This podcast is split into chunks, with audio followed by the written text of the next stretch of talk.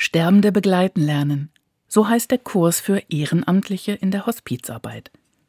An diesem Abend ist eine Übung dran, die das Hören angeht.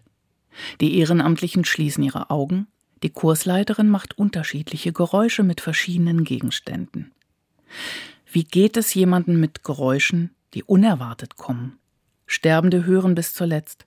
Der Hörsinn ist also nicht nur einer der ersten Sinne, die ein Mensch entwickelt, er ist auch einer der letzten.